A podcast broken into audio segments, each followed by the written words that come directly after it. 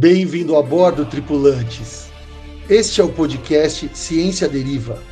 E eu sou o Cadu Tolucci. Eu sou a Nicole Laurindo. E eu sou o Guilherme Cavalcante. Seremos os comandantes do podcast Ciência Deriva, que tem como rota principal te auxiliar a navegar nas águas, por vezes turbulentas, por vezes de calmaria, dos oceanos da ciência e sustentabilidade, vislumbrando a carreira profissional que emerge do horizonte. Então, se preparem, subam a bordo e não esqueçam de apreciar a vista.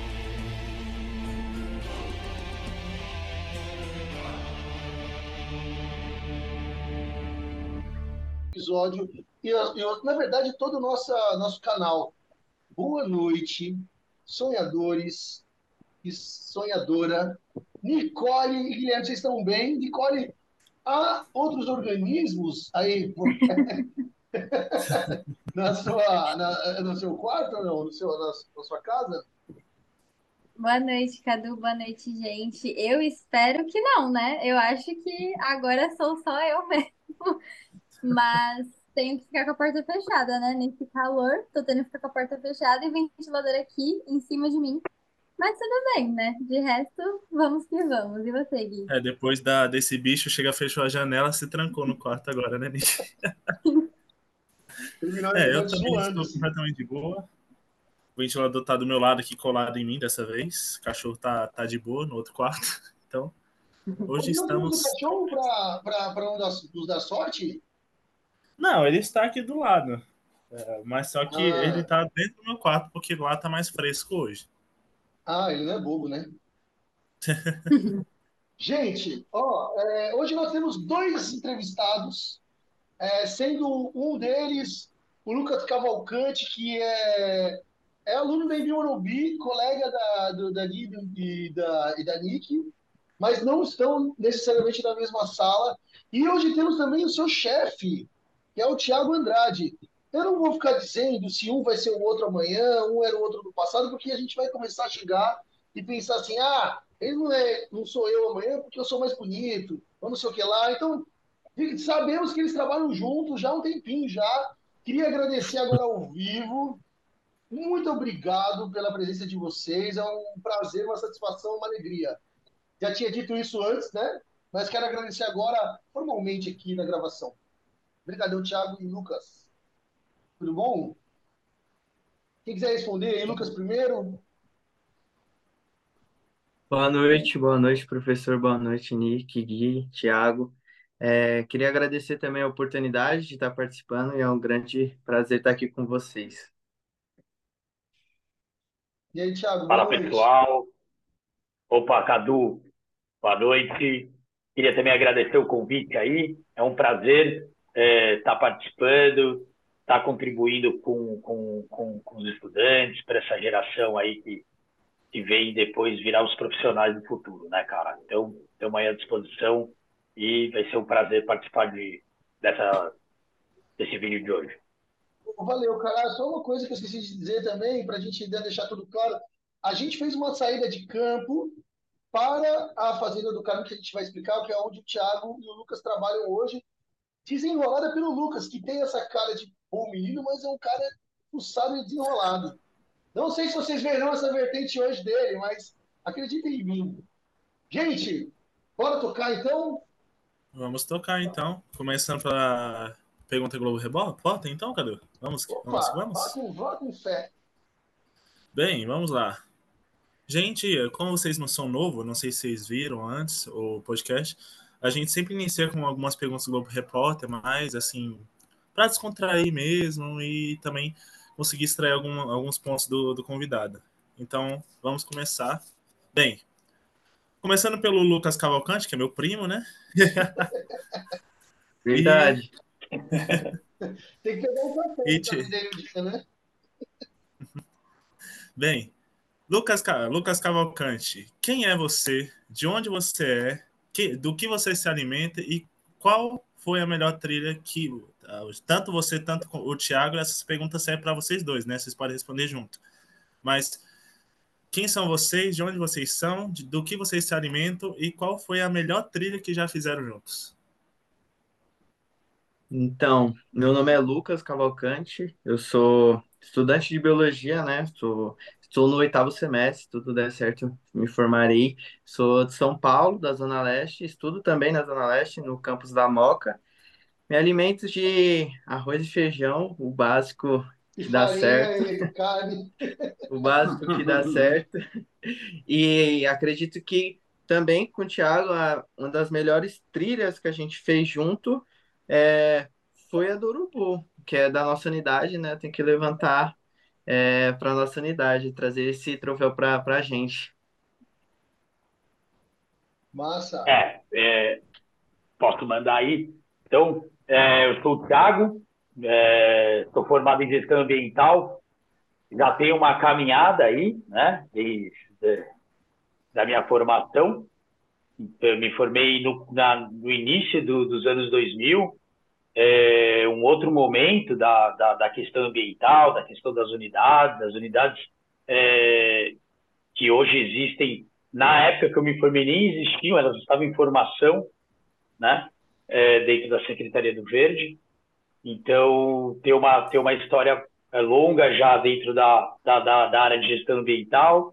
É, sou pós-graduado em gestão ambiental e negócio do setor energético e estou a, a, participando também, né, agora estudando com é, da INDI, com, com, fazendo, estou fazendo engenharia civil, é, que é para dar uma contribuída aí para o currículo dentro da, da área ambiental, né? Não sair da área ambiental para ir para civil, mas trazer a civil para a área ambiental, que é uma coisa que, que me apetece bastante. É, meu, o que eu como, cara, é, é bem isso que o Luquinha falou mesmo aí, arroz e feijão, que é o que dá, que é o que precisa. É... E a trilha são as trilhas ali do Fazenda, meu. As trilhas do Fazenda, eu acho que foram. A, a, a, a gente já, já andou em trilhas nos parques, nas unidades da Zona Sul, junto, né? É, mas as trilhas do Fazenda, eu acho que a gente é, é onde são as trilhas mais, mais bacanas que, que a gente fez junto. Nossa, deixa eu te perguntar como que. E, e, e, sou da Zona Sul, né, cara? Deixa, eu, deixa eu só complementar isso que eu tinha esquecido. Sou da Zona Sul, sou de Interlagos, nasci aqui. É, me, envolvo, me envolvi muito com a questão ambiental exatamente por onde eu nasci, porque é, são áreas de mananciais, são é, onde eu apliquei meu estudo. Então, é, eu tive um período que eu, que eu trabalhei na secretaria que foi de 2007 a 13, fiquei de 13 a 20 fora e estou desde 20 de volta. Então, é, a minha primeira passagem pela secretaria teve muito a ver aonde eu nasci, né? E hoje eu estou contribuindo com, com coisas é, aí na leste, né, cara? E aprendendo a gostar da leste também, né? Porque é, é um mundo totalmente diferente do meu. Quebrada é quebrada, né? Mas é um, é um mundo diferente do meu, cara. Mas que bom que a gente consegue desenrolar bastante coisa por, por lá também. Mas pergunta aí, Cadu. Tá pertinho daqui onde eu moro, que eu sou daqui do Grajaú. É, essa é quebrada. Nossa quebrada é essa, né? É, já eu moro mais pra parte mesmo. É, eu não vi assim, é de que, de que área, de que bairro?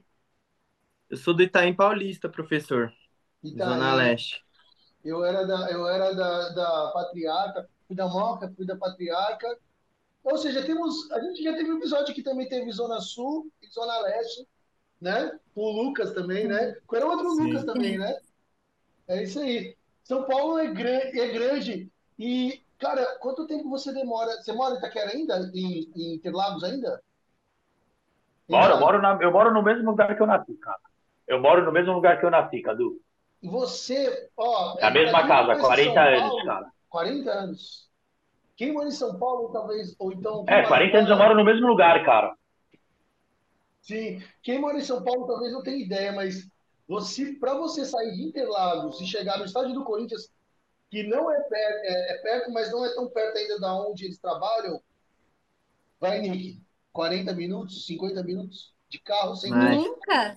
Ah, de carro, não sei. Eu Ah, de nunca fui de vai. carro. Não, mas- não, mas de carro, mas de carro não rola, cara. É pior, É, cara. uma hora e meia daqui da minha casa. É.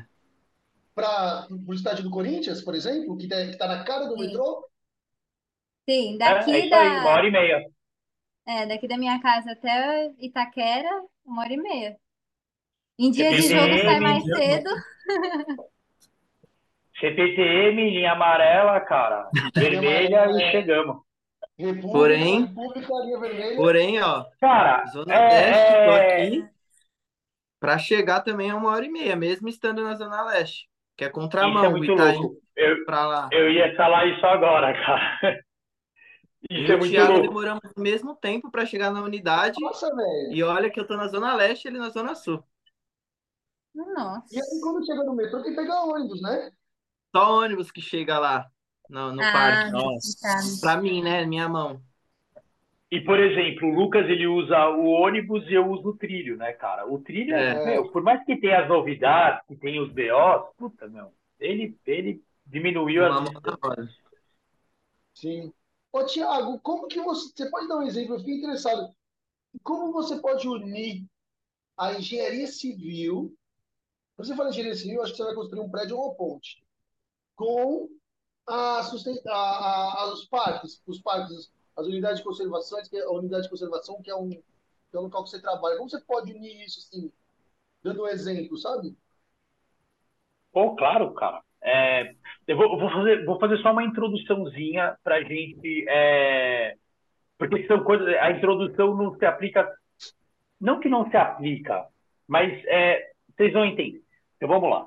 É, primeiramente, a minha, a minha, to- to- toda a minha caminhada ali da, dentro da, de ter escolhido a gestão ambiental e tal, eu me envolvi muito com a parte de permacultura e com as bio, bioconstruções é, e construções ecológicas, sistemas de ecoeficiência, é, que daí que essa parte de reuso de água de chuva, é, captação de- de- dessa água, é, tratamento dos efluentes sem- com- como com- com, é, biológicos, né? Então, dentro do próprio quintal. Então, são coisas que, que, eu- que eu já apliquei isso dentro de uma casa que, dos meus pais, né? Que é uma casa que meus pais moram hoje, mas que na época da minha formação eles estavam construindo e meu pai topou essa ideia e a gente colocou, colocou muita, muitas teorias ali é, dentro dessa casa. Então, é uma casa que ela tem tratamento de esgoto para o é, é uma casa que ela tem captação de água de chuva, é uma é, que a descarga para isso ali. Então, é uma casa que ela é, ela é, é colocada dentro desse contexto. É, então, eu, eu sempre tive, é, eu sempre estive in- é, introduzido meio que já que, meio que nessa área da engenharia, né? Mas eu fui tocando a minha vida sempre voltada mais para o ambiental. Quando quando eu, eu voltei para a secretaria, é, essa vontade de, de, de, de trazer engenharia para minha vida, ela ficou mais, mais acesa, né? É, e aí vem a pergunta do Cadu de, de como que a gente aplica essas coisas, né, cara? Então, além, além de eu poder é, assinar as ideias que eu já que eu já faço, que eu já executo durante toda toda a caminhada, né? É, com a engenharia civil e com o CREA, a gente tem essa possibilidade de assinar, coisa que eu não tenho com, como gestor ambiental. Como gestor ambiental, eu vendo ideias, né? É, na, com, com engenharia, além de eu vender a ideia, eu assino a ideia que está sendo vendida, né? E, mas trazendo para o contexto das unidades, então você tem toda uma parte de drenagem que você consegue aplicar é, o, o, os estudos da engenharia, né? Então você vai drenar uma estrada, você vai drenar uma trilha, você vai ver a caída de água, você vai poder construir uma escada hidráulica, você pode aplicar um sistema biológico para algum tipo de, de, de, por exemplo, colocar uma guarita, não fazer uma fossa negra, se fazer um, um tanque séptico, você fazer uma coisa é, que você não vai contaminar. Então, você consegue aplicar a engenharia em diversas coisas dentro, não só de uma unidade de conservação, que é o que a gente trabalha, mas dentro até de um parque urbano. Né? É, hoje, é, às vezes, é, você consegue executar uma ponte usando madeira.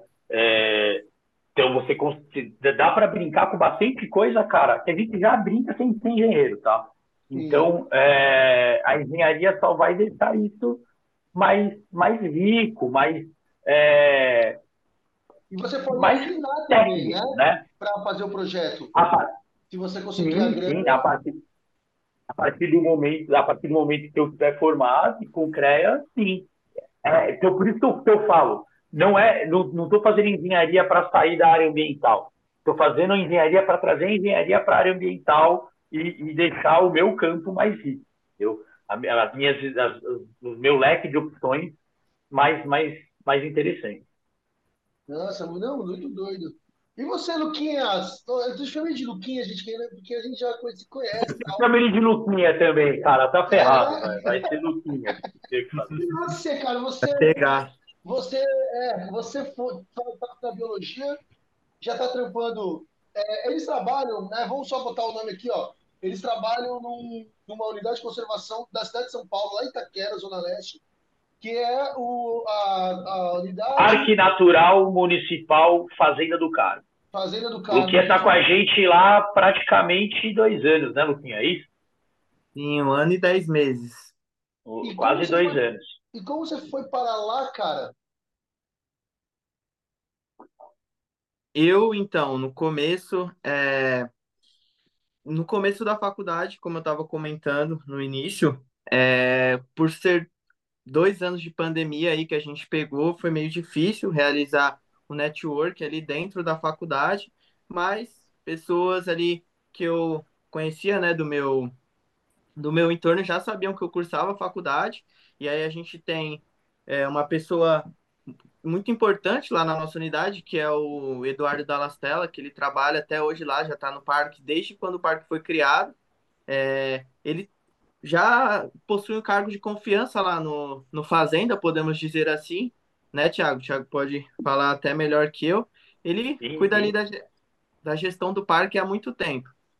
E ele me conheceu, né, nessas visitas técnicas e também é, em conversas, e aí ele perguntou para mim se eu gostaria de trabalhar e eu vi a oportunidade. Aí eu enviei meu currículo e pelo CIE, né, que tem diversas vagas para estagiário, inclusive na Secretaria do Verde tem bastante vaga assim para estagiário, então até recomendo o pessoal da biologia que busca se uma primeira oportunidade, buscar sempre no CIE, na Secretaria do Verde, dos seus municípios, que possivelmente lá terão algumas vagas. É, pode ser administrativo ou até mesmo campo. No meu caso, sou muito sortudo, sempre digo isso, porque eu aprendi bem as duas partes. Então, o Thiago me mostra sempre o administrativo e na mesma semana a gente vai ir ali para o campo, tem uma atividade externa, é muito legal isso. Mas foi basicamente isso, pelo CIE, e aí eu consegui adentrar na Secretaria do Verde.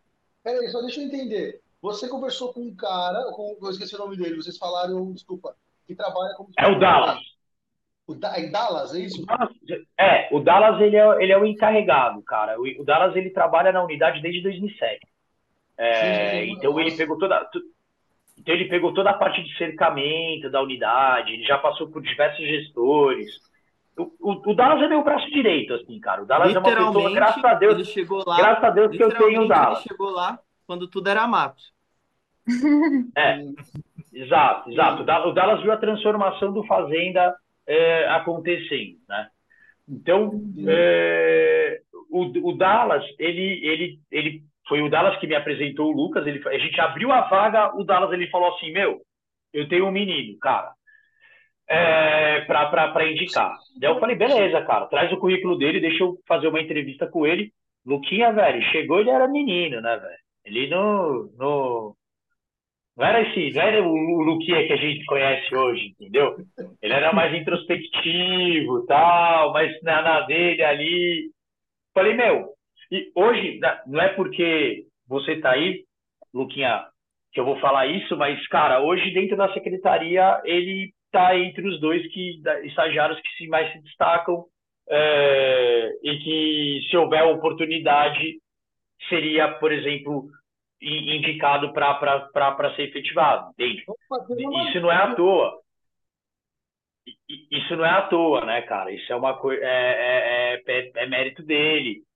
Ele é um, é um moleque disciplinado pra caramba. Ele tem a, a. Ele é esponjinha, entendeu? Ele absorve. Isso é legal pra caramba, entendeu? É. é e, e, e, e tipo, você dá, você dá, ele faz. Você dá, ele faz. Então é uma coisa que, meu, a gente tem uma dinâmica totalmente diferente do que é, um estagiário hoje, né? Como um supervisor e um estagiário. Hoje ele, o, o, Lucas ele tem uma uma coisa mais de colaborador mesmo, de, meu, trabalhamos juntos, né? Mais ou menos essa coisa mais de, de não gosto dessa palavra, mas mais de chefe e, e, é mais ou menos isso hoje, né? É...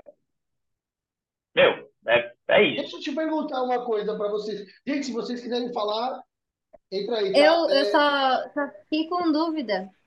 É, o Lu... Você, Lucas, você foi atrás do Fazenda do Carmo e aí você fez visitas e aí você teve oportunidade, você conheceu o Dallas e teve oportunidade?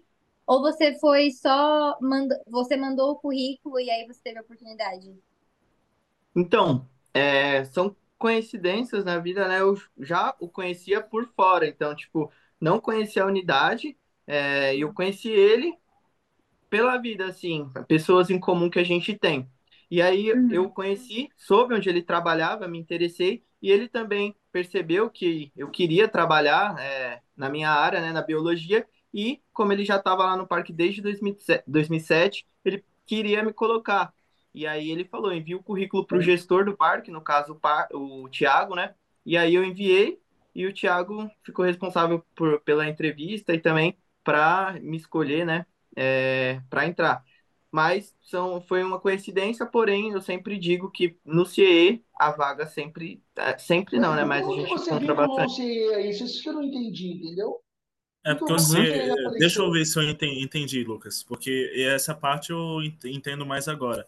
Você entrou no CIE exatamente para você conseguir a bolsa para conseguir estagiar no, no parque, certo? Ah. Sim, não foi tipo por fora, entendeu? Tem que é, ter um porque a gente abre vaga, entendeu? A gente abre, a, o RH da Secretaria do Verde abre vaga no CIE.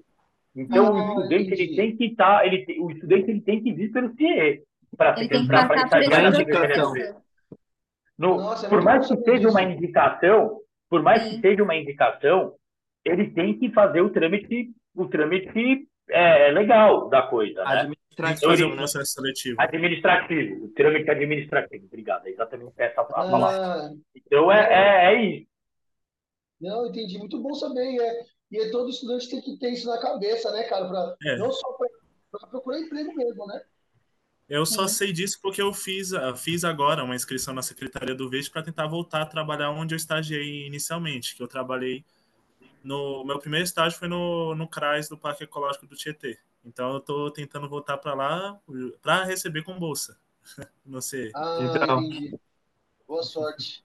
Cara, é, Tiago, deixa eu fazer uma pergunta sobre. É, você é gestor né, ambiental, formado nos anos 2000, mais ou menos, início dos anos 2000, né?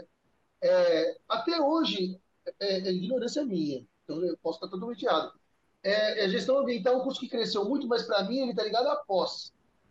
Quando você escolheu, no início dos anos 2000, há mais de 20, há 20 anos atrás, mais ou menos, é, você. É, da onde veio da sua cabeça isso, sabe? Você já tinha área para trabalhar? É, enfim, eu, eu, imaginaria, se eu fosse para gestão, biologia, engenharia ambiental, é, algumas áreas assim. Esse curso de gestão da faculdade, eu estou errado, né? Porque ele é um curso mais de, de, de, faculdade do que de pós, ou não? Como que era na sua cabeça lá na época? Cara, a gestão ambiental mudou demais, meu. Para quando, quando eu comecei, para quando eu fiz o curso, eu fiz, eu fiz no Senac, cara, nem existe mais esse curso no Senac. É, não existia, não é que não existia, mas a gente não tinha a oferta da engenharia ambiental como existe hoje, né? Ah. A engenharia ambiental ela estava ela tava mais na, nas, nas universidades públicas. É... Ah, e, e, e eu sempre. Meu, eu sempre. A minha ideia era poder ganhar dinheiro e contribuir pro, pro, pro, pro, pro todo. Não era, por exemplo, ser. Não, não, não desmerecendo nenhum advogado, pelo amor de Deus, minha mãe é advogada mas não ganhar meu dinheiro como advogado, simplesmente, cara, ele tem o dinheiro dele, mas ele não contribui para nada, tá ligado? Na minha concepção, assim. Por mais que eu acho super importante a, a, a profissão e o entendimento da, da, da, da, parte legal. Mas na minha, na minha eu, eu ali na minha adolescência, aos 18 anos, escolher algo para eu fazer, é, as coisas da área ambiental me seduzia muito por, por qualquer coisa que eu trabalhasse na área ambiental, eu estaria fazendo algo que não seria simplesmente pela minha remuneração, entendeu? Seria eu, estaria deixando algo para pra, as próximas gerações aí. É, a, a, gestão ambiental de hoje não tem meu, nada a ver com, com o que eu estudei é, na, minha, na minha graduação. Né? Hoje a gestão ambiental está muito mais para o lado administrativo ambiental ali da, da, da coisa. Né? Eu, tive uma sorte de, porque foi um período que teve esse curso de gestão ambiental no SENAC, é, depois eles abriram engenharia ambiental no SENAC, eles ficaram um pouco concorrentes, eles tiraram a gestão ambiental e o ano passado, ano retrasado, fiquei sabendo que eles tiraram também a engenharia ambiental do, do, do, do cardápio, né? Então, é, tem, mudou demais, assim. Hoje eu vejo mais ou menos como você colocou. A gestão, a gente tem a gestão ambiental é, dentro da USP, né, cara? Inclusive, tem um colega e um diretor de, de visão na Secretaria do Verde que é formado em gestão ambiental na USP, que é o Vinícius, de DGPU. É, mas é, é, uma outra linha hoje que, que eu vejo da gestão ambiental do que da, da, da, eu vejo a minha grade a grade atual é bem diferente. Quando você está com os outros gestores, a maioria não é gestor ambiental. Quando você conversa com, com gestores de outras unidades, os caras são biólogos. Não, não, não, não. A, a grande maioria a gente tem bio, a grande maioria é biólogo, né? E é, é importante pra caramba. Daí a gente tem é, agrônomo. Hoje a gente tem um engenheiro ambiental formado no Senac, sanitarista, que é o, o, o, o gestor do Itaim, é, do Parque de Itaim, aqui na Zona Sul, né? É, mas eu vejo que dentro tem, tem geógrafo também, mas eu vejo que o, tem, é uma demanda que você tem muito biólogo, cara, é, como gestor. Tem bastante biólogo. Sim. Às vezes eu acho até que, cara, porque assim, também como gestor ambiental, eu, é uma visão também que a, a, própria faculdade de formação me trouxe. O, o, o multidisciplinar sempre é muito mais bacana do que você focar em um tipo só de profissional. Tá? Então, na minha concepção, é, é, é, é, super importante esse mosaico de, de, você ter nas unidades, principalmente pensando em unidade de conservação e pensando na, no, no, no, que é hoje, né? No, na, da forma que está que tá hoje dentro da cidade de São Paulo. Que é, nós temos duas na leste, que é o Cabeceira e o Fazenda, e, e quatro na sul, né? É, são unidades que a gente tem, teoricamente era para a gente ter seis gestores. Sim. O, o, a, e você tem um intercâmbio gigante dentro das unidades. Quando esse profissional quer, quando esse profissional não se isola na sua unidade. É, eu, Thiago, eu circulo, né? Então, eu, eu, eu, eu, eu ando junto com o coordenador, que é o Marcelo, que é meu chefe, que é o coordenador de todas as unidades do, dos parques naturais, é, e, e, eu contribuo muito com ele, com, né? Ele me deu essa oportunidade de, de, de acompanhá-lo. Então, eu não fico preso só no, no, no, no fazenda, né? Sim, sim. E quando eu falo preso, não, não, né? Não fico é, simplesmente só no fazenda. Não só entendi. Você não trabalha só, só no fazenda, você trabalha, o seu trabalho é mais amplo, pode-se dizer assim. É, meu trabalho é mais amplo. Meu trabalho eu, eu ajudo em todas as unidades, entendeu? Eu contribuo para todas as unidades de conservação da cidade hoje, né? E isso é um, é um, é um na minha concepção, um privilégio, cara. Tipo, sempre, eu, eu faço mais ou menos o que o meu chefe faz, só que eu tenho uma unidade também. E, na verdade, hoje ele também tem uma unidade, porque ele é o gestor é, que assina pela, pela RVS, que é o Refúgio da Vida Silvestre. Né? Então, hum. é, é, que era uma outra unidade que era para ter um gestor. Então, a, a, gente, a gente tem um déficit de gestor hoje, da, da, mas porque não tem a oferta do cargo, não porque não tem a oferta do, do profissional, entendeu? Então, por exemplo, eu teria que ter mais um, eu teria que ter mais um gestor na Zona Sul, teria que ter mais um na Leste e esse lá na, na, na Oeste, lá no, no, na Red. Pergunta, meu, se você surgiu.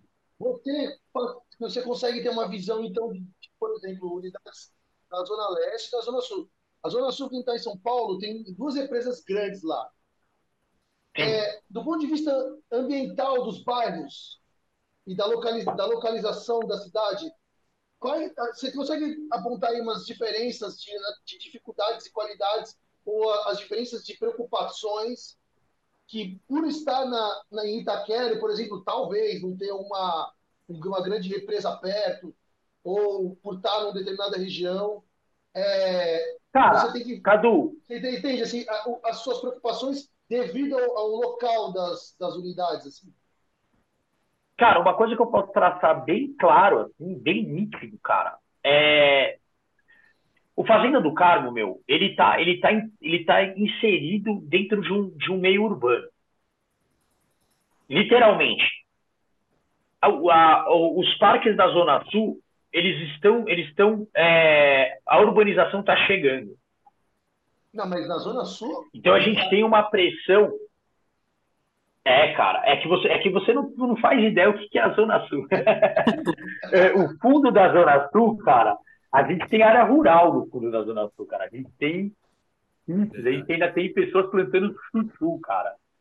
É, então, a, a, esses parques eles foram concebidos como uma, uma forma de compensação da construção do Rodoanel Trecho Sul. Né? Então foram propriedades rurais compradas pela Dersa e cedidas para a Secretaria do Verde para se transformarem esses parques municipais, esses parques naturais municipais, entendeu? Essas unidades de conservação de proteção integral. Então, é, elas são ori oriundas de, de, de uma compensação ambiental. E e eram áreas rurais, né, cara? Estou colocando isso para você, é, meados da, da, década de 2000, começo aí de 2011, né? Então, os parques, eles começam a surgir ali em 2007. O Fazenda, ele foi decretado em 2003. Os parques da Zona Sul, eles já surgem em 2011. O Fazenda, ele é o parque, ele é a unidade de conservação, a primeira unidade de conservação da cidade, e temos aí 20 anos com Fazenda, cara. Sim. É, que também é uma outra, é uma outra é uma outra é, tema que a gente estica muito ele. Mas no caso dos do, da Zona Sul, a urbanização está chegando. Então a pressão na, na, nos seus limites está chegando, cara. É, no Fazenda já é muito consolidado, entende? No Fazenda eu já tenho uma, uma, outros problemas. No Fazenda. Fazenda eu tenho o cara que bate no, no, no, no, no gradil, eu tenho as ocupações já consolidadas que estão em área de parque e que a gente tem que mexer com elas, que é o que a gente fez ali na Licanduva. No, na, na, na, Zona Sul, a gente está ainda na prevenção, não deixando eles pegarem, entende? A gente, não, a gente ainda está. Opa, não, aqui não, oh, segura ali, não, opa. E é um puta jogo de cintura, porque são todos os setores aí da sociedade que mexem com esse tipo de, de de invasão, Sim, né? Isso tipo, é, é, é, delicado. É, é isso, você tem que, opa, cuidado aqui, vai ali. E aí também, é, isso é uma outra coisa que acaba caindo no meu colo, porque é, o, é mais o meu perfil e não o perfil dos gestores. Então, a gente vem tentando colocar também uma forma, cara, que é essa, essa, essa, esse intercâmbio é, entre gestores, entende, cara? Então, o que eu sou melhor, eu consigo contribuir nas outras unidades. O que eu não sou tão bom, eu consigo trazer alguém para falar assim, pô, cara, me ajuda aqui para a gente desenvolver tal, tal coisa, entende? Então, por exemplo, quando tem as reuniões de conselho ou reunião com a população, você tem que estar lá para debater, por exemplo, ou a, a moradia, ou se vai ter uma obra, e aí tem que ouvir, né, para analisar, por exemplo, os relatórios de impacto e, e é, é. fazer sessões públicas.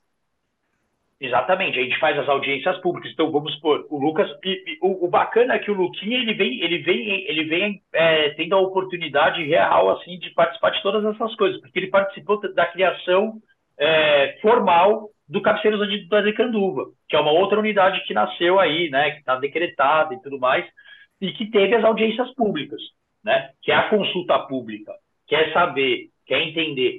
Que por mais que, que, que a gente enxergue que seja simplesmente uma, uma parte formal, cara, Cortou o microfone, o microfone cortou, tá sem áudio.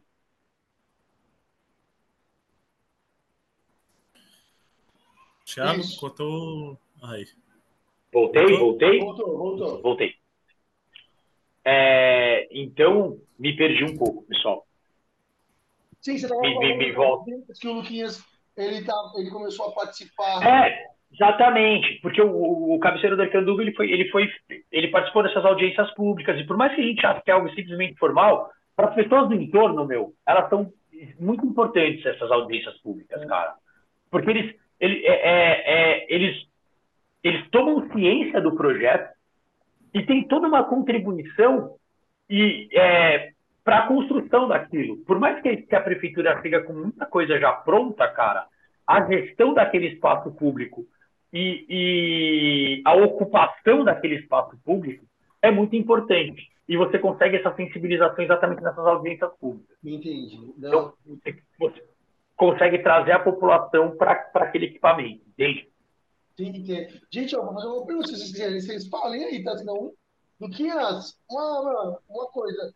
Você, quando entrou, cara, você imaginou que você ia ficar fazendo trilha, certo? Andando no meio do mato. A melhor coisa é poder viajar. E de repente você tá ali metido em política, cara. Fazendo audiência, lendo lei, é, vendo resolução.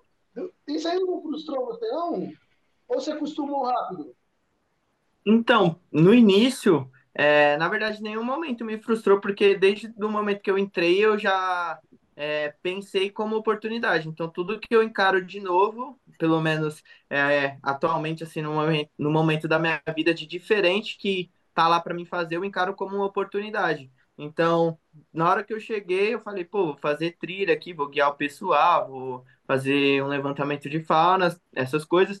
Aí, fiquei super feliz. Thiago também já me veio com a demanda administrativa, já me explicou como que era. Aí eu falei, pô, essa parte eu tenho que pegar agora, porque ele falou, ó, que nem ata de reunião, a gente tem um conselho gestor nas unidades de conservação, que é o conselho, né, que a gente faz, é um conselho consultivo e deliberativo, que ele faz ali, é, tem que estar a par das questões da unidade. Então, as pessoas do entorno têm que ouvir o que, que a gente está fazendo no parque, né?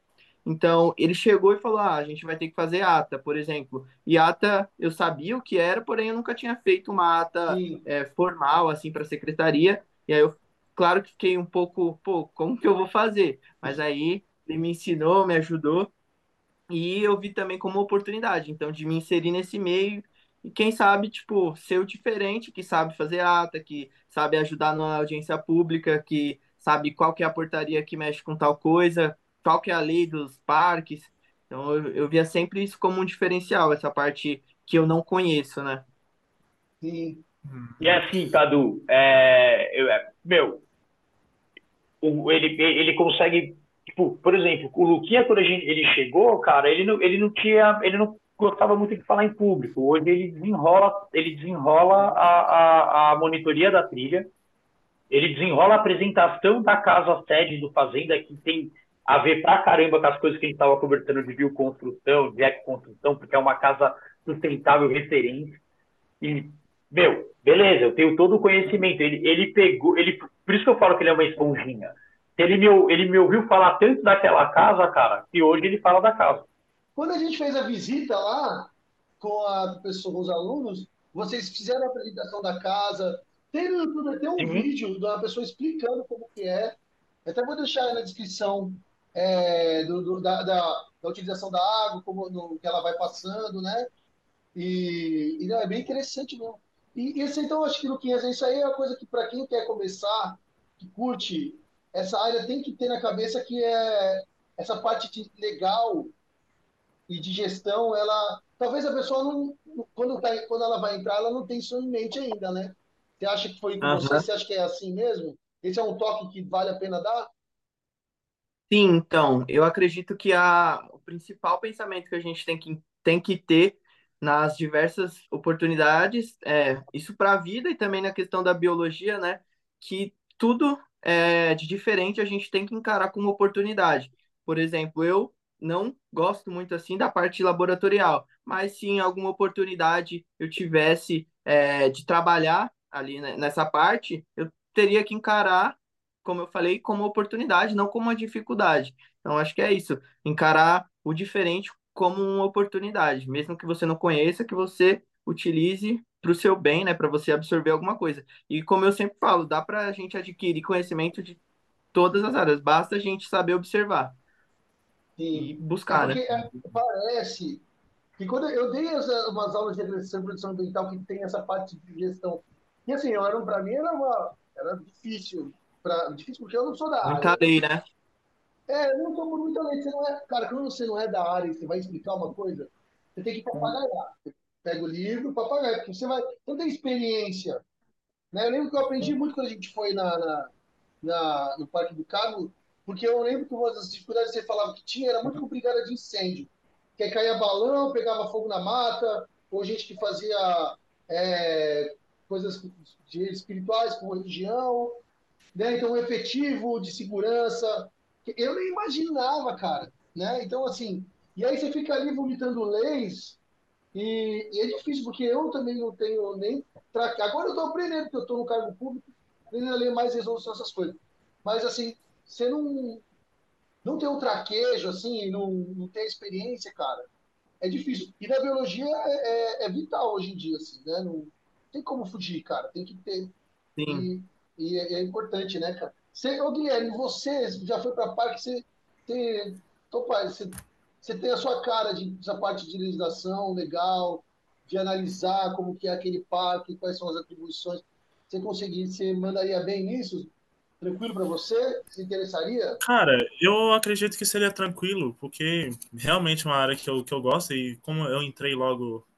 Quando eu fiz o estágio, não foi muito essa parte de leis que eu estava trabalhando, estava mais com essa parte de fauna mesmo, monitorar a fauna e, fa e fazer o, esse, essa parte do levantamento do parque em si. Mas só que estando no parque, eu, eu descobri uma das mais assim importantes assim importâncias dessas unidades de conservação que são pô, ilhas assim de imigração para aves, porque principalmente que é a principal fauna que tem nas cidades em grande número. Você pode ir para qualquer parque, você vai vai catalogar mais de 50 pássaros e você vai catalogar no, no mínimo, no máximo, né, na verdade, uns 3, 5 mamíferos. Isso eu estou chutando alto. Eu não, eu não, isso eu acho que o Lucas e o Thiago podem comprovar. E Sim. essa parte de, da, das aves mesmo, você começa a, analisar, né? As aves migratórias. Que a maioria que iam para o parque, elas passavam em pontos específicos, um, entre, entre eles passava Parque da Juventude, aí Fazenda do Carmo, Fazenda do Carmo ia para outro parque também aqui da Zona Leste, e da zona desse parque ia direto para o ecológico do Tietê, que seriam mais essas aves que é mais uh, aquáticas, no, no caso, de hábitos aquáticos. Então, esse, esses pontos assim específicos da cidade são extremamente importantes exatamente para ser ponto de descanso para essas aves, porque senão não, não existe. Não sei uh, qual é, assim, vocês que já fizeram mais esse levantamento de aves no parque, vocês também já conseguiram fotografar alguma ave migratória, um bicho mais diferente, assim que apareceu? Então, Cara, como você. tem- Pode falar, Tiagão. Manda lá, manda lá, manda lá, manda lá. É, como você falou, realmente a gente sempre é, acaba encontrando bastante espécies de ave. Lá no parque, no plano de manejo que é de 2015, a gente tem mais de 100 espécies de aves, 117 é, atualmente, e de mamíferos a gente tem aí seis, se eu não me engano, e é realmente um número assim distoante, né, de- dessas espécies. E a gente tem um caderno de aves, acho que o Thiago ia falar isso. É, a gente tem um caderno de aves que é da APA inteira, então inclui o Fazenda do Carmo, que é o natural, tem o Parque do Carmo também, e tem o Sesc. Então são algumas aves que o pessoal é, conseguiu fotografar, um grupo de, de fotógrafos, inclusive tem fotos do Eduardo, que como eu falei, é, foi aquela pessoa que estava lá há muito tempo, o Dallas, e ele é fotógrafo também da unidade, então tem diversas é, aves, temos o, é, o jacu, que é bastante presente lá, tem biguá, a saíra também, que é bem difícil de ver, diversos tipos de pica-pau, o papagaio verdadeiro também, que é, é bem difícil da gente encontrar lá e a gente ver. Oi? Tem tucano? Tem sim. Tem Qual é? também. Aquele Tucano? aquele bico meio verde? Tem os dois, eu já vi os dois. Olha, Tem o tucano sul e o, tu- e o tucano de bico verde também. Que é, são É. aves mais agora, pelo que eu vi, pelo que eu sei, né, também. Na cidade de São Paulo, a gente tem três grupos de, de papagaio verdadeiro, selvagem mesmo. Se, eu- Uhum. se eu não me engano. E, exatamente, é, mu- muitas vezes chegava esses pássaros assim, esse papagaio, a gente ficava indeciso se a gente soltava ou não, porque a gente não sabia se fazia parte do grupo ou se não, ou se não podia, porque como não é uma espécie na, assim, nativa do, do estado de São Paulo, mas só que é, o eu não sei de onde que é real o papagaio verdadeiro, mas só que não é nativo do, do estado de São Paulo e ele também não é assim, o a mesma coisa do tucano e da asa branca. Também eles não são, são tudo espécies Uhum. que estão vindo e elas estão se adaptando à cidade. Pelo que eu sei. E, e aí a decisão É. é ou solta ou, ou deixa no, no cativeiro, é isso? Isso, e, ou- e realoca ela para para soltura em outro local, no, no habitat assim natural dela. Quer falar, Tiagão? Não, é, é, a gente tem, lá no Fazenda, esse, esse caderno que o Lucas falou é, é o caderno que, meu, e a gente tem aves que as pessoas não acreditam que foram avistadas ali, cara. Tem ornitólogo que, tem ornitólogo que pega aquele livro e fala, meu, mentira. Né? Então é uma coisa que é impressionante. É impressionante, entendeu? No meio da leste, no meio da. Meu, você tem preguiça, cara. Você tem preguiça no Fazenda, você tem mais de 60 preguiças catalogadas no Fazenda. Caramba, que louco. também. Tem bugio lá? É, meu, é. é, é? Bugio, uma Tem bugio, tem bugio, tem bugio. Olha. Nossa. Eu nunca Cara, tive a oportunidade é- de é uma- fazenda. É uma, é uma coisa muito rica, cara. Você tem cobra pra caramba, você tem é, os roedores, tem muito roedor, saruê, esquilo. Inclusive, É, esse caderno ele é disponível online também. Ah, é? Sim, é só buscar gente de aves pode Apa do. Carmo. É, digitar no Google cadernos de aves Apa do Carmo, você vai encontrar a diversidade de espécies que está lá na nossa região, que é a APA, né? A APA Parque Fazenda do Carmo. Cara, isso é louco. Cara, eu aproveitar e fazer uma pergunta que eu pensando uns dias a fazer para vocês. Aí, quando vocês vão trabalhar, uns dias vocês estão mais reflexivos, mais filosóficos, assim, vocês estão ali no metrô, no trem, aí você trabalha, viu, às vezes, uma espécie, ou mexeu no mato. E a, a Fazenda do Carmo, cara, para quem, é assim, é, a, a área tem quase 4 mil metros quadrados, mais 4 mil metros quadrados, e aí, assim, ela termina, tem um alambrado e uma avenida, ou várias avenidas, né? Dependendo de se rua mesmo, carro, ônibus. A cidade de São Paulo te convida a ouvir rap, não reggae, né? Lá, no, sabe, ela é, ela é urbana, ela é vertical. Fortaleza também é, assim, uma cidade...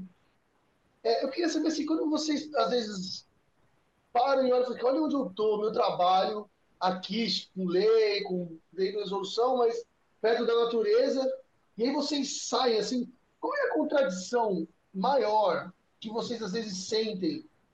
Vocês, vocês sentem a, a, distância da população, por exemplo, do, daquele lugar verde, ou no fundo a população está perto, pelo menos quem mora ali. Enfim, sabe, tem, tem uma contradição que vocês veem assim, na, na- no dia a dia, assim. Já começaram, Luquinha, depois aí vai o Thiago. Pode ser.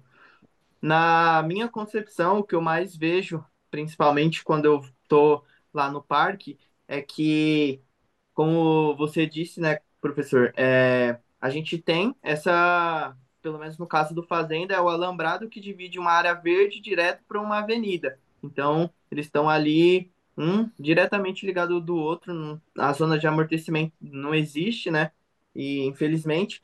E aí é muito doido porque quando eu vou no parque, eu entro ali pela, pelo portão, eu consigo enxergar que as pessoas, muitas pessoas do entorno ainda não conhecem aquilo ali, e quando pensam numa área verde ou num parque, pensam no.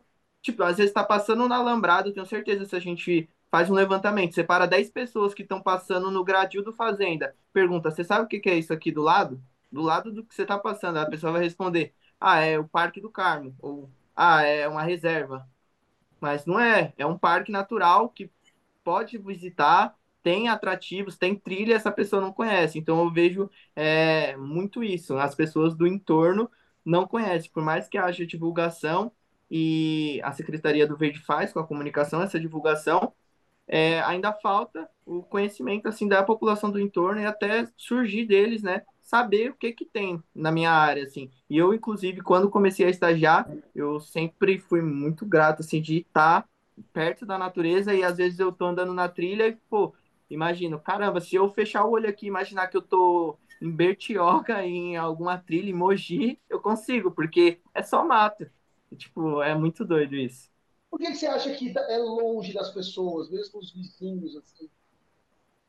Que eu que acho acha? que falta um pouco das pessoas também buscar esse tipo de informação. Infelizmente, a região que o Fazenda está inserido é uma região assim que eu, eu, não vou falar por no geral, mas as pessoas elas não procuram saber da natureza e infelizmente é, até no ensino médio atualmente é, com todas essas mudanças a biologia também não é tão inserida no dia a dia das pessoas e é, no caso das crianças, né?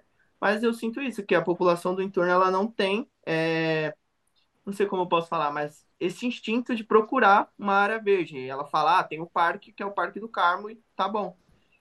Porém, por outro lado, eu também vejo que é, a comunicação da Secretaria do Verde, por mais que já exista o Instagram, eles fazem um tipo de divulgação, tem os folders, ainda acho que falta um pouquinho ali para é, chamar um público a mais.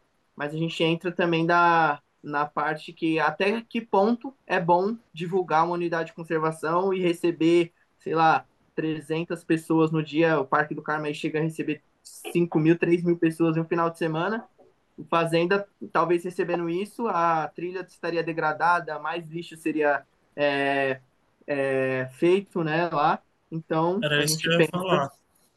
Que eu acho que isso é bom também, o parque ser menos conhecido. é, então, com toda, talvez com todas essas mudanças climáticas que a gente está vivendo, essa falta de interesse das pessoas comece a mudar, né? Tipo, as pessoas comecem a se interessar mais por áreas de conservação, por áreas verdes, principalmente no meio de, uma, de um centro urbano, assim. Sim. É, tomara, né? tem que torcer, tomara. né? É. Só que tem que ministrar bem. É, nesse eu, acho, eu acho que o que vocês estão falando é uma temática que a gente, é, pelo menos, eu defendo muito dentro da secretaria, e é, mas é uma discussão longa é uma discussão que a gente gente está sendo é, o que está acontecendo hoje na cidade a gente está sendo pioneiro né? Gente, quando eu falo a gente não eu Thiago. Estou falando a secretaria do Verde com a gestão dessas unidades. Então agora vai ser uma coisa muito de, de acerto e erro é, e medindo as coisas né? E, e, então então por exemplo na minha opinião tem que abrir menos guia, não pode se comparar com o parque urbano. É, tem que ter todo uma, um estudo de capacidade de carga e você começar desde o início limitar o, o, o, os visitantes. No caso do Fazenda, a gente está bem distante da capacidade de carga do Fazenda, então por isso que a gente tem que divulgar e, e, e tudo mais. Mas você vai chegar a um certo ponto que são 30 pessoas, 40 pessoas eh, de manhã, 30, 45 pessoas que vão fazer a trilha da preguiça e acabou. Então, 50 vagas de manhã e 50 vagas à tarde. Essa é a capacidade de carga daquela, daquela trilha.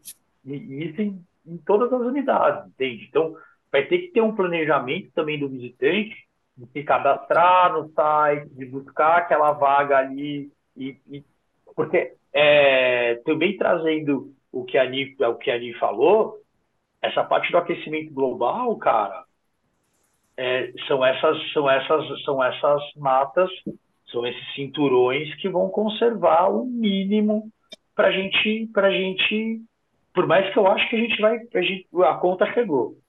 Essa é a minha é a minha concepção. Então agora nesse momento cara é o momento da gente pegar e rever diversas coisas. Então criar mais unidades de conservação proteção integral não de sustentável é, para, por exemplo, fazenda. eles são 537 hectares. Meu, 15% é aberto ao público. 70, é, 85% dele é, é, de proteção integral, de, de, não tem acesso, cara. O acesso é só do pessoal do parque, entende? E isso acontece nas outras unidades também. Porque o intuito, a, o, a, o intuito desse, desse, dessas unidades, o, o, o serviço ambiental que ela traz para o munícipe, para o cidadão, é exatamente essa parte de produção de oxigênio, conservação do clima, de produção de água, então, é, de conservar a nascente. É, é, é essa a função dessas unidades de conservação, entende? É, a visitação é, é um plus. O, o, objeto, a característica, o que ele precisa fazer para a sociedade é, são os serviços ambientais. Mas não fica um dilema eu entendi, não dá para enfiar 200 mil pessoas lá por dia, não dá, eu entendi. Mas não, porque, querendo ou não, as pessoas ficam. Parece que não existe. Eu, eu entendi. É, é, você, você, entendeu o que eu quis dizer, cara? Porque também, é, é, de alguma forma, o parque tem que sensibilizar as pessoas. Não é? Não, Cadu, Cadu, eu acho que ele tem que ser divulgado. Bom, eu vou falar algo totalmente hipotético aqui. Mas, meu, 100% da população de São Paulo tem que conhecer as unidades de conservação de proteção integral. Ela tem que conhecer. Mas é, é, o ato de você conhecer não é você estar tá todo junto no mesmo dia conhecendo a unidade. Entende? Então, isso tem, isso tem que ser distribuído. É, é, é, é, é essa que é a educação ambiental, é esse que é o, a coisa que a gente precisa trazer. E isso que a Ani falou dessas, é, do calor, as pessoas elas vão começar a buscar, então a gente vai ter a demanda. Se você pensar em uma escala de médio e longo prazo, cara, 5, 10 anos. Gente, daqui 5, 10 anos, a gente vai viver coisa que a gente nunca viveu na vida, cara. Não é falando de clima.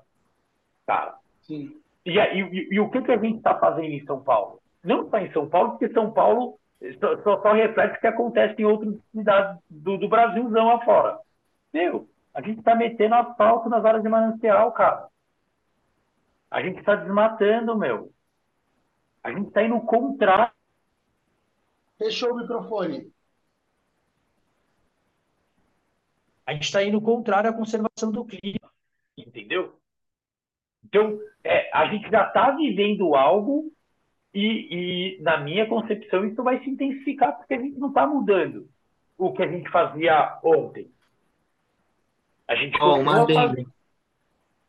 é, Por exemplo, é, nesses dias de calor que a gente está vivendo aqui em São Paulo, professor que está em Fortaleza, mas aqui tá um calor e aí também deve estar tá para caramba. Tá, tá. Mas é, os noticiários, infelizmente, no cenário atual, em vez de noticiar, por exemplo, ah, está muito calor, é, olha essa área verde, por que, que ela é importante? Se talvez tivéssemos mais dela, é, diminuiria contribuiria para a diminuição disso. Não, é feito, ah, vamos para a praia, mais um dia ensolarado em São Paulo, esse tipo de coisa. Então, tem esse viés também. Infelizmente, no cenário atual, vale mais vender a ideia de um, mais um dia ensolarado para ir para a praia do que vamos conservar as áreas verdes porque o aquecimento global está chegando. Tipo assim, na, em várias cidades a gente não tem orgulho, né, da, da, da, da área verde em algumas várias cidades a gente não tem esse orgulho, né? De saber que tem, assim, o Rio de Janeiro tem a floresta da Tijuca, é uma é uma floresta, a maior floresta de área urbana do mundo. É assim, é, é um todo mundo eu conheço, sou de outro estado e tal. A gente em São Paulo e, e aqui no Ceará também tem o que tem o Parque do Cocó também, que é uma área de conservação, que, mas também ela não é muito falada, nem, os, nem as pessoas aqui de Fortaleza é, sabem onde é, entendeu? Mas no, no, talvez se valorizar mais, está mais no sentimento das pessoas, né? Uhum. É, é importante, é, é, uma coisa complicada, né? Mas eu acho que isso vai acontecer naturalmente. Eu acho que isso vai acontecer porque vai ser inevitável, entendeu? Principalmente falando da cidade de São Paulo. Tem, muita coisa, tem, tem, além de ter essas questões é, negativas das mudanças climáticas, nós temos as questões positivas que acontecem na cidade por exemplo, a gente está indo numa implantação de uma trilha Interparks que tem 170 quilômetros.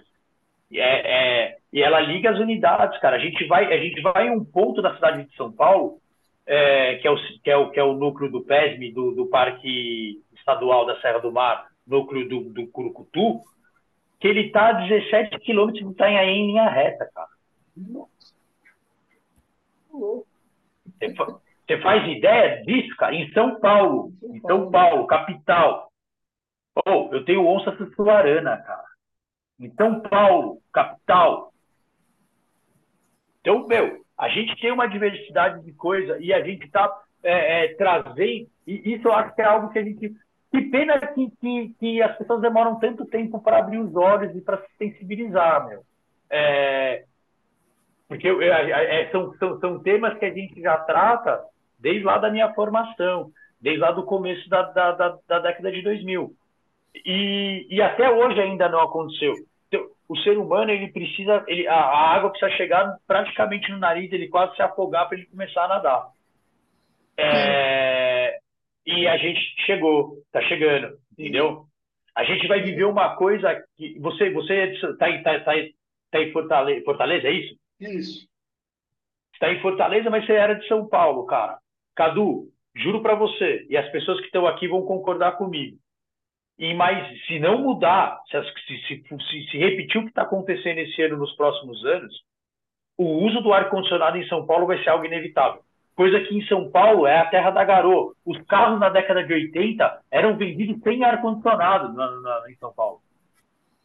Então, olha o que a gente mudou da década de 80, olha o que a gente mudou da década de 80 para agora, cara.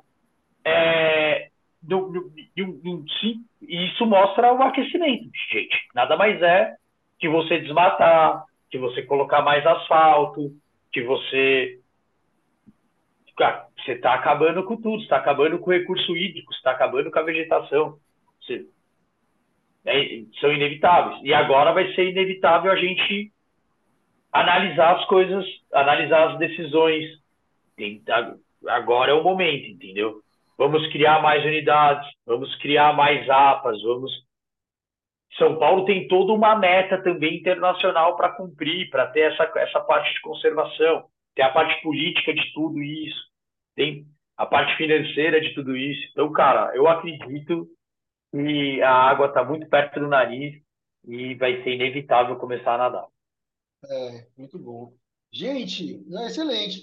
Ó, a gente já tá para estourar, né? Então, Rick, Gui, vocês têm alguma pergunta aí para a gente ir para as dicas culturais? Tem alguma coisa é... para falar? Bom, a, muitas das minhas perguntas já foram respondidas ao longo da entrevista, então eu vou eu vou deixar mesmo, mas uma pergunta que eu ia falar, não, nenhuma pergunta, eu ia falar para o Lucas e para o Thiago explicarem como que funciona essa questão da visitação do, do parque mesmo, do parque não, da, da unidade de conservação é, da Fazenda do Carmo, para se as pessoas podem ir fazer trilha ou se a trilha tem que ser monitorada, se precisa agendar, justamente para o pessoal que assistir essa entrevista conseguir entender como que é a dinâmica e poder visitar.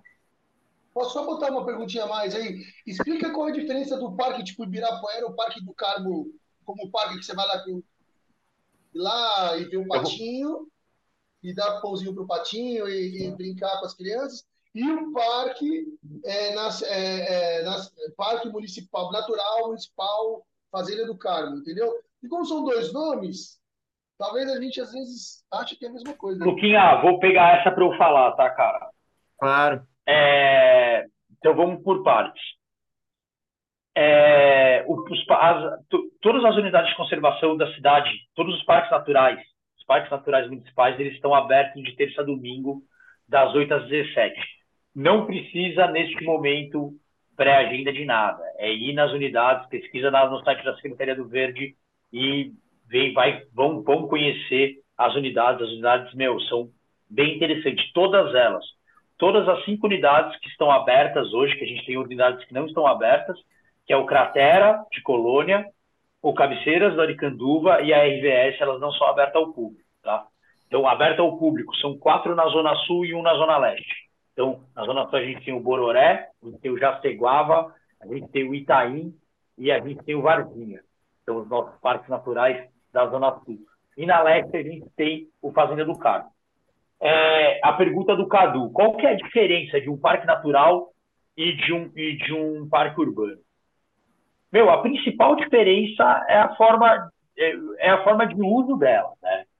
E, e, e, e a função dela dentro da cidade. Né? Então, um parque urbano ele está muito a ver com essa parte do esporte lazer. E é, jogar, jogar bola, é, vai correr, ou vai estar tá, sentado na grama. No caso do Carmo, existe as áreas de churrasqueira, você pode fazer um churrasco, você pode ligar um som, você, tem evento lá dentro, então você leva a cultura também, né, para essa parte dos eventos culturais dentro dessas unidades. As unidades de conservação, os parques naturais, que são essas unidades de conservação dentro da cidade, que são unidades de conservação de proteção integral, a função delas é a conservação. Conservação, é, podemos colocar a, a, a pesquisa científica e, e o turismo ecológico. E dentro da conservação é exatamente aquilo que a gente tinha conversado um pouquinho antes, que são os serviços ambientais que essas unidades prestam para a cidade. Então, esse é o tripézinho do, do, de uma unidade de conservação. O plus é você trazer o, o, o visitante, é você poder. É, isso é uma outra coisa que eu, que eu, acho, que eu acho que é a função. É, mostrar, a, a, no caso do Fazenda, mostrar aquela tag, mostrar aquela construção ecológica para a própria municipalidade, para o próprio município ver que talvez ele possa absorver tecnologias dali para implantar numa escola, para implantar numa, numa UBS, para implantar em diversas outras unidades da, da, de prédios públicos, né, cara? E, e, e isso dá para ser levado para qualquer município, para qualquer cidade, para qualquer lugar, essa ideia, né? É, a, gente, a, a, gente, dentro dos, dos, dos parques é, da Zona Sul, que eram em áreas rurais, é, são pessoas que às vezes não, não, não o, o, a coleta de esgoto não chega ali. E, e, isso é uma outra coisa importante, meu. Por quê? Por que, que a gente vai transportar o esgoto para 40 quilômetros para uma estação de tratamento? Por que, que você não faz um tratamento biológico ali? Ou que você vai economizar de recurso e, e, e, de tratamento, porque, meu, você mudar as concentrações dos poluentes, dos contaminantes, você muda totalmente como você vai tratar no final. Então, você juntar todo um, um, um efluente e levar para uma E, não é tão importante. Então, e, e, é, e isso está dentro da, da, dos conceitos dessas unidades de conservação, porque é difundir esses conhecimentos, difundir né? A gente pode tratar isso dentro de uma educação ambiental, mas a gente de conhecimento, né? Você não liga muito isso dentro dos parques urbanos. Os urbanos é esse esporte lazer, entre aspas, cultura ali, e dentro dos naturais é essa parte mais conserva conservacionista, é, mais, né? Graças a Deus, hoje, uh, os gestores e a própria Secretaria do Verde sabem a importância dessas unidades para o futuro da cidade. Não, respondido, muito bem respondido, né? Bom, Gui, quer perguntar uma coisa ou vamos para as dicas culturais? É, eu acho que a única coisa que eu ia falar, que eu ia falar que ficou meio atrasado, que eu estava tentando buscar um ponto, que era se você está escutando até aqui, curta, compartilhe é, é, essa entrevista, porque hoje nós estamos falando mais sobre um assunto muito importante, que é a questão da, das unidades de conservação. E acredito que vale muito a pena de vocês compartilhar sobre esse conteúdo para todo mundo, não só para quem é da área da biologia, que esse assunto que a gente está falando aqui hoje é um assunto atual, não é algo de que está acontecendo há três, dois anos e vai acabar, é algo que está se perdurando e, e, parece que vai. Parece não. Vai se vidas, perdurar. Né? É. É. Muito bom. Exatamente. É isso aí. Nosso marqueteiro aqui. Cara, ó, é, eu acho que não, instrutivo, né? Vamos passar para as dicas é, culturais. Vou deixar os convidados para o final, tá? A gente faz, vai os primeiros. Aí, por, vai o, o, Lucas depois do Thiago, pode ser? Ou trocar? Se se sentir à vontade para trocar, de boa. Vou fazer pode a minha, ser. então. Cara, eh, pensando nessa entrevista, eu lembrei de um documentário chamado Entre Rios. Não é um documentário. Ele está no YouTube, tem 25 minutos. Vale muito a pena. Eu já mandei, eu já passei nas salas assim, quando eu dei aula lá na Envi vale muito a pena porque ele conta a história da ocupação, uma história resumida, da ocupação do solo de São Paulo. Então ele até explica por que, que o Rio Tabandateí chama Tabandateí, ele fala da ladeira Porto Geral. É, e assim, eu lembrei desse documentário quando a gente estava falando da, dessa relação das pessoas com as unidades e tal. É, tem uma hora no documentário que o cara fala assim que a ideia de São Paulo, lá quando ela foi foi se desenvolvendo era fazer uma Chicago, que era um, um lugar cheio de carro, cheio de prédio, vários prédios e tal.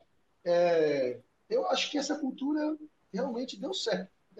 Quem propôs isso lá no, no início do século passado, né, em 1900 e tal, conseguiu e eu acho que isso tem reflexo até hoje.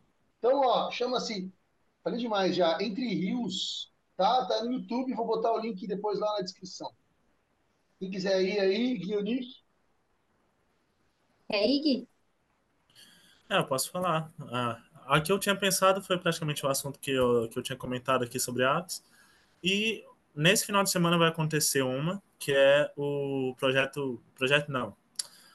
O Vem Passarinhar, que é o, uma saída de campo feita por ornitólogos e também a, a, a caramba, como fala? Amantes também por aves, para observar aves. E, e, nesse final de semana, no sábado, vai ser no Parque do Ticoatira, Parque Linear do Ticoatira, que vai acontecer. E vai ter outro em dezembro, que se não me engano é dia 20. Não, 25 é demais, né? Não, dia 13 de dezembro. é, 25 é demais. Dia 13 de dezembro é. vai ser no Ibirapuera. Muito bom. Top. É, a minha dica cultural, gente, ela não é nada relacionada à questão ambiental, mas eu juro que eu vou aderir todas as dicas que vocês estão dando. Mas é porque eu achei interessante que no shopping Vila Olímpia vai ter, vai ter não sei, vai até o dia 26. Eu não sei se já. Com... Vai até o dia 26, vai até o dia 28. Eu não sei se já começou, se vai começar a partir da semana que vem, de... do final dessa semana. Mas vai ter é, uma exposição do Masterchef. É uma exposição meio que é, imersiva. Então, para quem gosta de Masterchef, vai ser bem divertido, porque Vai ser bem imersivo, sabe? Você consegue é, ver diferentes cenários. Eles prometem que vai ser bem como se você estivesse no reality. Então, eu achei interessante para quem gosta de Masterchef. Tipo, na cultura, tipo assim, você vai entender como que é feito o programa, ou então você então, pode pelo... participante. É, pelo que eu entendi, vai ter, tipo, alguns cenários do, do programa, do reality, e aí você vai poder passar por eles, e provavelmente vai ter algum, algumas atividades, né, para serem feitas. Eu não sei como vai funcionar. Mas eu achei interessante que é aqui no Shopping Vila Olímpia. Não é tão longe. Sim, muito bom. Gente, vocês querem falar? O Lucas, o Thiago primeiro, aí vocês fiquem à vontade. Claro. É, falar um pouquinho de uma dica cultural que eu tenho. É, é um documentário que tem na Netflix, que ele é, inclusive, na língua original dele, ele é narrado pelo Barack Obama é um documentário chama Os Parques é, Nacionais Mais Fascinantes do Mundo. No caso, aí é um parque nacional, né? É, existem diversas esferas, esferas, então tem os parques nacionais, os estaduais, naquela outra esfera municipal, entra a gente que é o parque municipal. Então, para entrar nesse assunto e ver as fascinantes coisas que tem na natureza, né, nessa parte de conservação e preservação da natureza, é um, fica uma dica para as pessoas conseguirem é, adentrar essa ideia, né? Principalmente assim nesses parques nacionais que tem maior campo, tem mais diversidade e é, que instiguem a conhecer essas outras esferas, estadual e até chegar no nosso, o municipal. Como é os parques nacionais mais? Mais fascinantes do mundo. Ah, ok. Tá na Netflix. Sim. Sim, muito bom. E minha dica aí para todo mundo, aproveitando a do Luquinha, né? É, é para o pessoal conhecer a rede brasileira de trilhas. Dá um Google aí, dê uma olhada, que a gente tem bastante coisa interessante dentro da rede é, brasileira de trilhas. Tem trilhas espalhadas pelo Brasil inteiro, catalogadas, a grande maioria delas já com sinalização. Então, meu, quem curte trilha, dá uma olhadinha lá na, na rede que vão se surpreender. Ó, é muito bom, hein? Dar uma andada é sempre bom, né? Perto da natureza. Essas coisas a gente deveria ter um hobby mais forte na nossa, na nossa cultura, porque isso aí faz bem, né, cara? Se um dia você pegar, Uhum. fazer uma trilha, né? É muito bom, meu. Ah, gente, ó, Nicole, Muito bom, gente.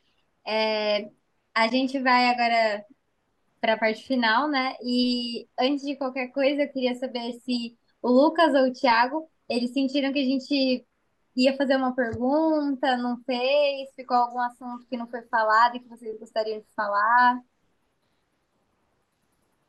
Eu Para mim foi ok, tranquilo. também. não tem nada que vocês acharam que queriam falar ou acharam que a gente ia perguntar que, que acabou não falando?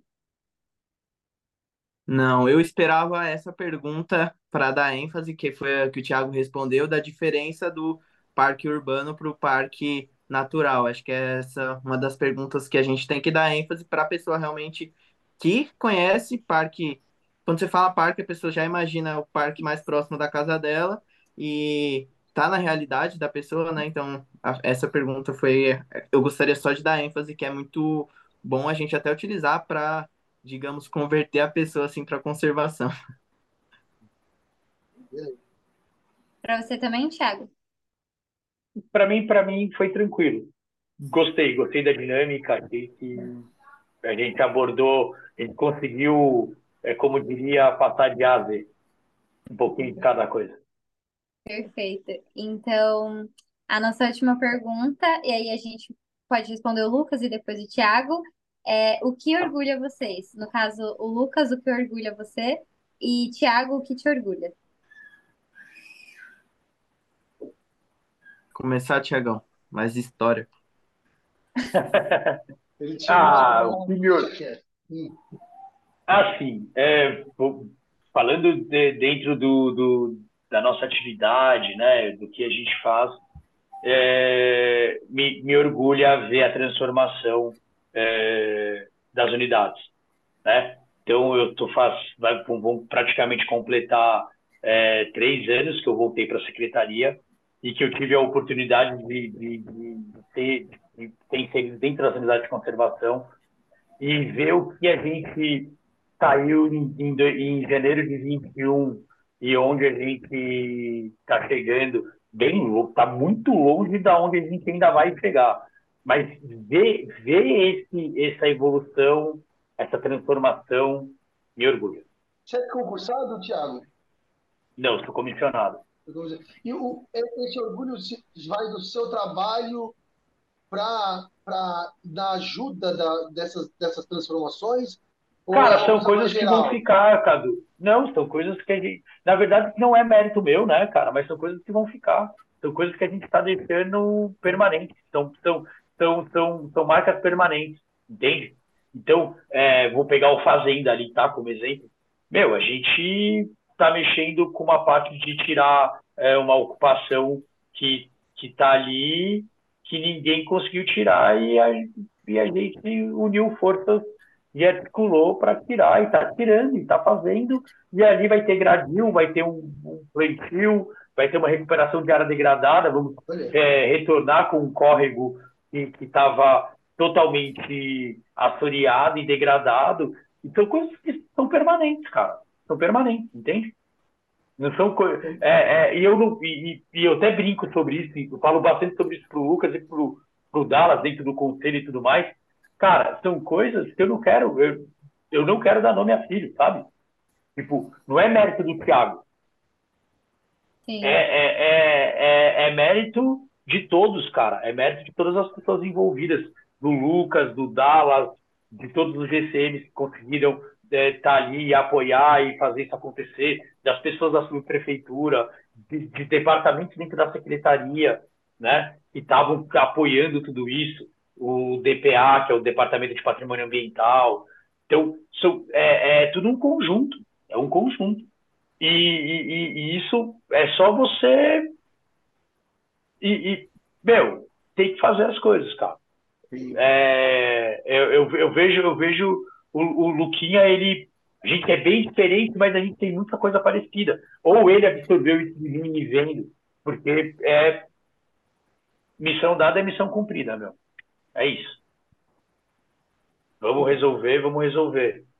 Não me traga problema sem, uma, sem, sem, sem me propor uma sugestão de solução. Entendeu? É, essa é a dinâmica. É isso. Sim, perfeito. Vai, Luquinha.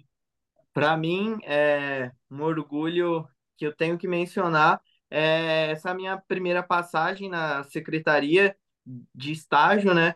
E ter é, nessa oportunidade de estágio conhecido os dois lados e também diversas pessoas, realizar um network muito bom. Então, acredito que profissionalmente, pessoalmente, essa minha passagem na Secretaria do Verde, né, do da Prefeitura de São Paulo, foi muito boa para mim, né? Como eu falei, né, na minha opinião pessoal, e também de ter passado pela criação de diversos parques, ter absorvido é, essa parte legislativa e administrativa e sempre também a parte externa. E outro orgulho é de faço das palavras do Tiago as minhas de poder contribuir nessa parte de conservar coisas que não serão para mim, mas para toda uma comunidade, é, principalmente a do entorno, mas que farão alguma diferença no futuro, né? Você tem orgulho de ter aprendido as coisas. O que, que é essas duas partes que você falou aí? É, eu divido o meu estágio na secretaria como duas partes. Então, a parte administrativa, então, quando eu vou lá para Paraíso e conheço, lá eu conheci desde a parte da, do cara que, da pessoa que faz o café até o cara que dá a ordem lá, entendeu? Então, eu conheci diversas pessoas, tive essa oportunidade de conhecer quem que faz as leis, por que, que é criada uma portaria, quando que é criado um grupo de trabalho, é, como que é feita a gestão administrativa de um parque, de unidade de conservação. E aí a outra parte é a parte é, é, de campo. Então eu tive a oportunidade de estar sempre na, nas trilhas, apresentando é, os atrativos do parque, fazendo educação ambiental. Então é essa parte, eu divido meu estágio, minha passagem, nessa primeira passagem na secretaria, como é, essas duas partes aí. E, Tem a parte chata futuro, de tem a parte chata de desapropriação, que já foi comigo, entendeu, Cadu? Então, é. já, já, já participou de todos os lados da moeda, cara. Sim. Então, sabe como que é, sabe como...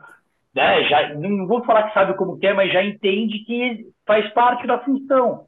É, é, é, essa parte de você é, conversar e estar tá ali, de tirar uma pessoa, de tirar um ocupante, de notificar.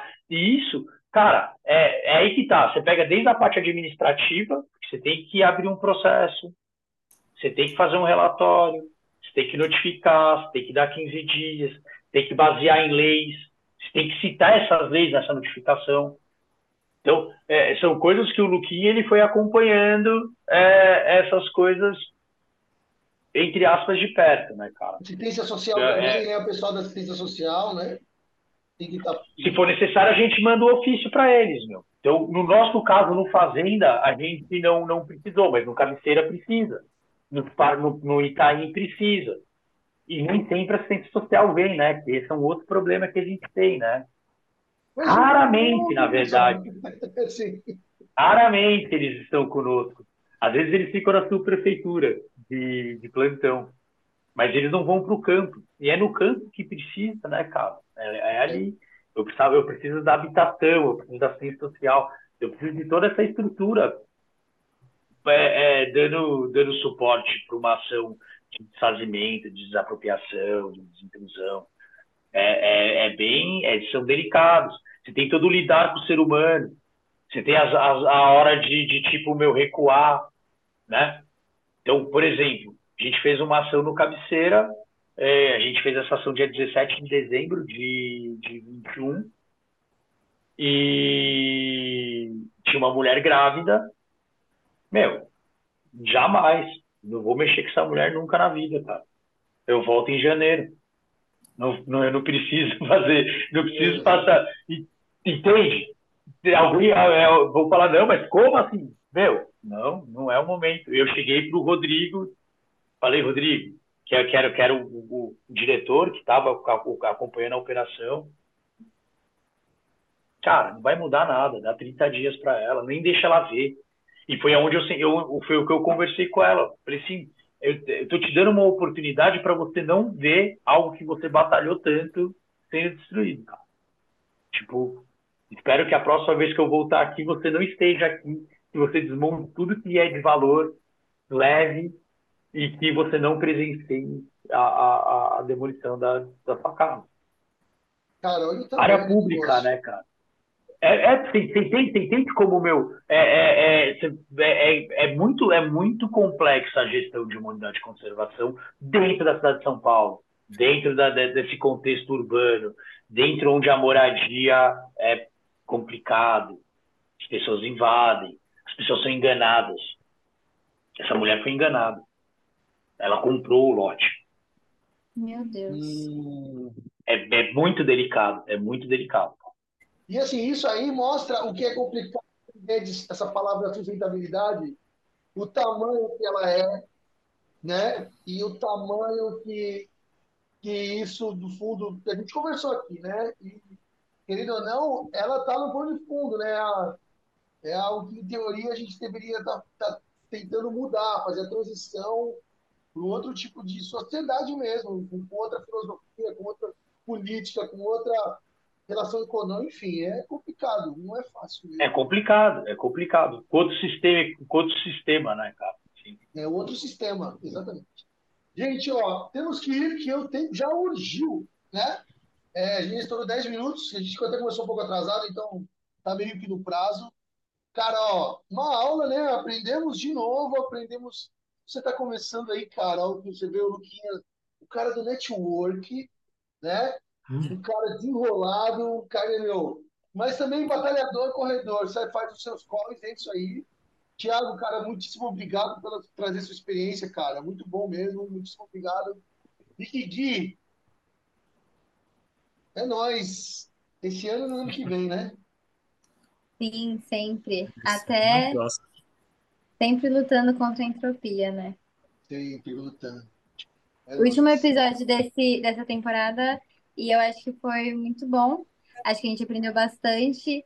É igual o Gui falou, a gente já comentou também, é um, é um tema muito atual é, e vai continuar sendo atual, vai ficar mais importante, não mais importante, mas muito mais comentado do que ele já é, né? Então, achei que ficou que encaixou direitinho para o final da temporada. Acho que ano que vem a gente vai começar com tudo por causa desse último episódio também, e é isso. Obrigada, gente. Queria agradecer também o Lucas e o Thiago pela entrevista. Obrigado. É, eu também. É, eu também só Valeu, pessoal. Ao, ao, a vocês, porque é, eu sou meio suspeito, né, de dizer isso, mas, porque eu sempre, eu amo muito ter esse tipo de conversa, principalmente para essa essa questão de ah, de de educação ambiental, de, de mata. Eu, eu, também não sou, eu como Lucas, eu também não sou muito do, da área de laboratório, mas só que eu gosto também. Eu tive a oportunidade de fazer, eu gostei. Mas é isso, o coração sempre sempre pede, né, uma, uma trilha, sempre pede um, um mato né, nesse ponto. Uhum. E, eu, e essa conversa assim que a gente teve hoje foi muito caiu muito bem, como a Nick disse, para o contexto atual nosso e vai continuar sendo ponto de comentário também para cada vez mais. E essa entrevista ela serviu de grande aprendizado para quem está ouvindo, para entender um pouquinho mais sobre a, a importância das unidades de conservação. E acredito que todo mundo conseguiu absorver muito bem esse conteúdo. Então, só tenho a agradecer a vocês dois. E eu, eu gostaria também de um dia passar por lá na, na unidade e eu poder ver vocês. Que eu tô, né, agora fiquei curioso de conhecer. Sempre fiquei eu escutei muito falar sobre o, a unidade de conservação, só que eu nunca tive a oportunidade de ir ainda. Então, tá nos meus planos para o próximo ano de conhecer. Vai lá, tá aberto, dá para é... conhecer. Eu queria também agradecer a oportunidade, para mim é sempre um prazer. É, deixo aí a porta de todas as nossas unidades aberta para vocês. É, podem pegar o meu contato aí com o Lucas, com o Cadu. É, estão autorizados a compartilhar ele. E para a gente é, é, é, um, é um prazer receber também vocês lá e agradeço, cara. Agradeço a oportunidade, acho que é um aprendizado. É gostoso ouvir vocês também falando e tendo as dúvidas e, e vendo que né, a gente. Às vezes a luz do fim do túnel não é o trem vindo. então, meu, agradeço de verdade. Legal, gente. Também gostaria de agradecer a oportunidade e fico é, no aguardo aí da sua visita. Também quem quiser visitar o parque, é, aberto aí de terça a domingo, como o Thiago falou, mas sempre, se você for, dá um toque antes para ser um passeio proveitoso, a gente fazer uma trilha conjunto. É isso aí, gente. Muito massa, cara. Valeu demais. Para fechar, então, esse foi o nosso instrutivo e talvez esperançoso no 42 episódio do Ciência Deriva Podcast. Bom verão, não torrem, é, por favor, para esse verão, que ele deve ter, vai ser bruto. Não torrem, nós vamos nos ver no ano que vem. Curta, faça os negócios da internet aí, por favor, tá bom? E, cara, muito obrigado para quem ouviu essa temporada e esperem que a gente volta, tá bom, gente? Então, Muitíssimo obrigado e até a próxima. Este foi o podcast Ciência Deriva, uma produção do biólogo Luiz Calazans e das biólogas Leidiane Oliveira e Aline Gomes, e dos estudantes Bruna Nascimento, Jaqueline Bernardes, Giulia Marangoni, Ana Keren, Bianca Castro, Guilherme Cavalcante, Maria Eduarda, Melissa Moitas, Natália Martins, Natália Raíssa e Nicole Laurindo, da Universidade Embi Morumbi, além do professor Cadu Tolucci, da Universidade Federal do Ceará. Muito obrigado e até a próxima!